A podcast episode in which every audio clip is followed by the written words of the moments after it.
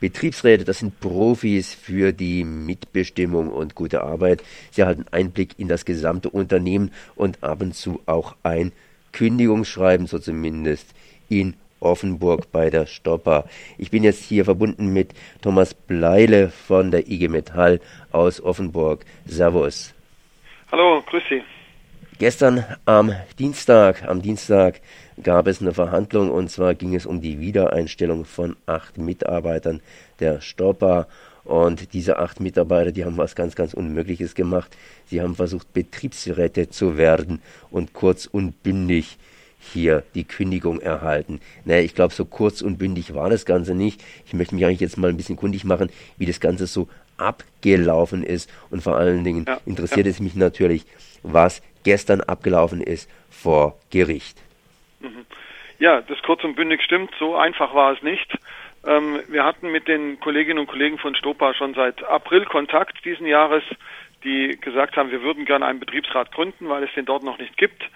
Wir haben ihnen dann äh, dargestellt, wie der Ablauf ist, wie das funktioniert, dass da eine Wahlversammlung dazu nötig ist und äh, haben dann gesagt, wir unterstützen euch an der Stelle und so ist es dann auch gekommen. Wir hatten dann im Sommer eine Wahlveranstaltung dort und ähm, das Ergebnis war denkbar knapp. Äh, 69 haben äh, gegen den Wahlvorstand gestimmt und 67 haben für den Wahlvorstand gestimmt. So, jetzt muss man aber dazu sagen, dass der Arbeitgeber im Vorfeld äh, mobil gemacht hat, im Sinne von, er hat eine Belegschaftsversammlung vorher durchgeführt und hat denen mitgeteilt, äh, dass wenn hier ein Betriebsrat kommt, kostet der einen Haufen Geld und er wäre genötigt, möglicherweise keine Sonderzahlungen mehr zu leisten, keine Tariferhöhungen, wobei er sowieso nicht tarifgebunden ist, das ist nur am Rande, und er auch ähm, die Azubis möglicherweise nicht mehr übernehmen kann. So, das hat dann natürlich zu diesem Abstimmungsergebnis geführt. Ähm, es ging dann weiter, dass wir gesagt haben, okay, das ist kein Beinbruch, wir werden dann übers Arbeitsgericht äh, einen Wahlvorstand einsetzen lassen. Das hat uns der Arbeitgeber persönlich genommen, äh, weil er jetzt glaubt, hier die IG Metall, äh, vielmehr seine Beschäftigten benutzen die IG Metall dazu oder umgekehrt, ähm, ihm hier äh, an den Karren zu fahren und hat daraufhin nach der Sommerpause die acht Kolleginnen freigestellt. Von der Arbeit noch nicht gekündigt, erstmal nur freigestellt und ähm, wir haben aber schon abgesehen, dass da noch was Ernstes draus wird, wobei uns die Kolleginnen immer gesagt haben und Kollegen, mach mal langsam, wir kriegen das noch irgendwie hin mit einer gütlichen Einigung und und und, aber dem war nicht so. Ja. Bei der ersten Verhandlung zur Einsetzung eines Wahlvorstandes hat der Richter Gundel, der auch äh, gestern das Ganze begleitet hat, ähm, einen Vorschlag gemacht. Der Arbeitgeber hat diesen abgelehnt und somit äh, kam keine Einsetzung durch das Arbeitsgericht zustande. Und äh, die Kolleginnen und Kollegen wurden weiterhin freigestellt von der Arbeit. Der Arbeitgeber hat einen Gegenvorschlag äh, gebracht, wobei man vorsichtig sein muss mit Gegenvorschlag. Er hat gesagt, sechs Personen aus, also sechs Mitarbeiter haben jetzt einen eigenen Vorschlag gemacht für einen Wahlvorstand und am 27. November wäre dazu die Wahl. So, und dann kam es, wie es kommen musste. Am 26. November, also sprich einen Tag vorher, wurden die acht Kolleginnen und Kollegen gekündigt, hatten ein Hausverbot und konnten somit nicht an der Wahl zu dem Wahlvorstand zur Betriebsratsgründung teilnehmen. Und das hat uns dann dazu bewogen, über einstweilige Verfügung äh, zu beantragen, dass die Kolleginnen und Kollegen sofort wieder in den Betrieb kommen, dass die Kündigung unwirksam ist und wir haben gleichzeitig Strafanzeige gegen den Arbeitgeber gestellt wegen Behinderung der Betriebsratswahlen. So, das war, war die Ausgangssituation zu gestern Abend oder spät Nachmittag. Ähm, an der Verhandlung dort, die ging drei Stunden, war sehr gut besucht. Viele Betriebsräte waren, waren da zur Unterstützung. Und um es zu verkürzen, wir hatten einen Vorschlag gemacht. Wir ziehen als IG Metall die Strafanzeige zurück, wenn die Kolleginnen und Kollegen sofort wieder in den Betrieb können, die Kündigungen zurückgenommen und auch das Hausverbot zurückgenommen wird und sie die Möglichkeit haben, an den Betriebsratswahlen, die ja jetzt eingeleitet werden müssen, weil es einen Wahlvorstand gibt, äh, teilnehmen können. Ähm, der Richter Gundel hat der Arbeitgeberseite sehr charmant, aber auch sehr deutlich gesagt, äh, was sie erwartet, wenn sie keinen Vergleich äh, finden heute sprich gestern.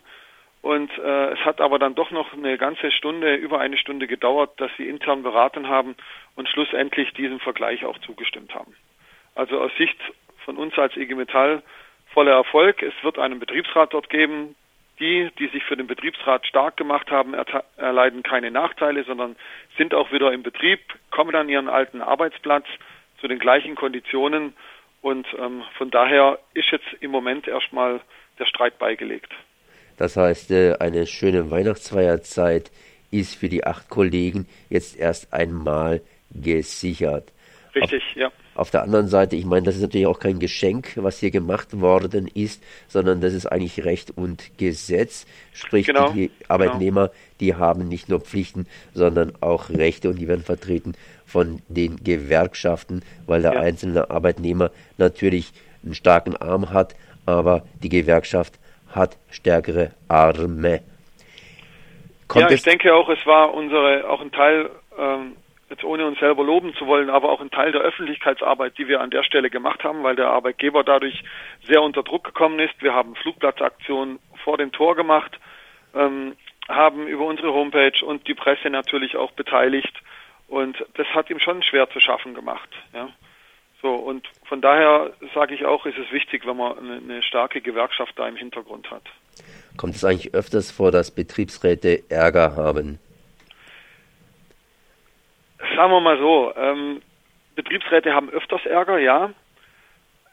Allerdings stellen wir auch fest, dass so das eine oder andere Betriebsratsgremium äh, inzwischen nicht mehr so konfliktfähig ist, wie es, wie es ja, man sagt immer, früher ist alles besser, will ich jetzt so nicht sagen, aber es geht, ging so ein bisschen die Konfliktfähigkeit verloren, äh, was nicht heißt, dass ich mich jeden Tag mit meinem Arbeitgeber streiten muss, aber dass ich nicht zu schnell in den Konsens verfalle und ähm, auch viel mehr versuche, die Rechte, die ich auch als Betriebsrat habe, gerade die Mitbestimmungsrechte, auch versuche mal durchzusetzen. Und dann muss ich möglicherweise irgendwann mal den Schritt tun und sagen, okay, jetzt ist hier eine Einigungsstelle, weil wir beide kommen nicht mehr weiter. Und da scheuen einige Betriebsräte doch inzwischen diesen Schritt zu tun. Und ähm, deshalb tun sie sich in ihrer Arbeit dann auch ein bisschen schwer. So, aber ähm, Stopa ist jetzt kein Einzelfall hier in der Region. Wir haben einen weiteren Betrieb, wo kein Wahlvorstand zustande gekommen ist, wo wir jetzt auch über das Arbeitsgericht zum Beispiel äh, im Januar einen Termin haben, um, der, um dort einen Wahlvorstand einsetzen zu lassen. Das heißt also, draußen schneit es nicht nur ein bisschen, sondern das Wetter ist generell ein bisschen kälter geworden, geradezu das Arbeitsklima. Genau, genau. Also die, die Arbeitgeber sind hier äh, inzwischen sehr wohl in der Lage, auch ihre Gremien, ihre Betriebsratsgremien einschätzen zu können, wo sie denn welche haben und ähm, verstehen es sehr gut, dort ähm, sie, ich sage jetzt mal nicht direkt, also nicht offensichtlich unter Druck zu setzen, aber äh, so durch die Hintertür doch Druck aufzubauen, dem sich die Betriebsräte auch schwer entziehen können, wenn dann der Klassiker kommt. Also wenn ihr da jetzt nicht mitmacht, dann wird es möglicherweise Arbeitsplätze kosten. Ja, also diese Erpressung, äh, wir sagen Erpressung dazu, äh, kommt durch die Hintertür. Die Betriebsräte verstehen das und das ist auch die Schwierigkeit, die sie haben und deshalb rufen sie uns dann zur Hilfe, weil wir natürlich von außen diesen Erpressungsdruck nicht haben. Jetzt äh, es hört uns garantiert der eine oder die andere zu. Das sind ja schließlich auch ganze langfristige Geschichten. Da ist irgendein junger Mensch, der mal später arbeitet und dann sich an solche Sachen, an solche Sendungen und Umständen erinnert. Wie ist mhm. es denn mit der Ausbildung zum Betriebsrat? Ich meine, ich gehe in irgendeine Gewerkschaft rein und dann kriege ich langsam nach und nach mit, was für Rechte ein Betriebsrat sozusagen hat und werde so ein bisschen ausgebildet oder informiert, ganz einfach von der Gewerkschaft. Gibt es da solche Sachen, dass man da, also man, man will ja noch nicht unbedingt Betriebsrat werden, aber man denkt mal, naja, vielleicht sollte man wissen, was der kann oder was mhm. der darf. Ja, also ähm, Betriebsräte, in dem Sinne eine Ausbildung zum Betriebsrat, haben Sie recht, gibt es natürlich nicht. Ähm, es gibt aber, wenn man dann zum Betriebsrat gewählt wurde, ähm, die Möglichkeit, sich weiterzubilden. Dazu werden auch äh, Seminare angeboten, auch von uns als Gewerkschaften, ähm, wo es einfach darum geht, welche Rechte habe ich als Betriebsrat, zum Beispiel die Mitbestimmung, äh, wenn es um die Lage der Arbeitszeit geht, dass der Arbeitgeber mich zuerst fragen muss, wenn er jemand kündigt, ja, ein ganz wichtiger Punkt. Ähm, Dann bei der Personalbemessung, bei der Personaleinstellung ist der Betriebsrat auch zu beteiligen. Also solche wichtigen Sachen äh, sind dort in dem Gesetz einfach geregelt und da gibt es natürlich Schulungen von uns und da hat das Betriebsratsmitglied natürlich auch einen gesetzlichen Anspruch drauf, dass der Arbeitgeber das bezahlt. Mhm. Und wenn ich jetzt hingehe und mich als ganz einfaches Gewerkschaftsmitglied erstmal so ein bisschen kundig machen will, weil ich noch nicht so richtig weiß, springe ich ins mhm. Wasser oder strecke ich nur den großen C rein, geht es auch. Das heißt einfach so als ja, 0815 und ich möchte mal so ein bisschen ja, wissen, natürlich. was darf mein Betriebsrat oder was darf er nicht. Ist er jetzt mhm. zu zahnlos oder, oder kann er tatsächlich nicht zubeißen, wenn er mal zubeißen sollte? Mhm. mhm. Also da kann er einfach anrufen bei uns. Bei, mhm. Also alle Gewerkschaften, die im DGB sind, die ich kenne, sind da sehr äh, kooperativ. Selbst wir geben auch Nichtmitgliedern Auskunft, die einen Betriebsrat gründen wollen, so wie jetzt die Kolleginnen und Kollegen von Stopa, die ja bei ihrer bei ihrem Start äh, keine Gewerkschaftsmitglieder waren. Ja?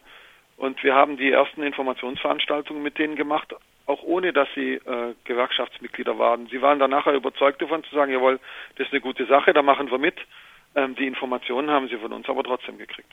Das heißt, ganz einfach mal bei der Gewerkschaft vorbeischauen und mal schauen, vorbeischauen anrufen, genau. was man da rausholen kann. Genauso Richtig. wie ich das eben auch hier gemacht habe. Zumindest bei Thomas Bleile, der heute Morgen noch nicht gewusst hat, dass ich ihn anrufe und mir dieses Interview gegeben hat. Ich danke auf jeden Fall mal für dieses Gespräch. Merci. Ich danke Ihnen. Tschüss.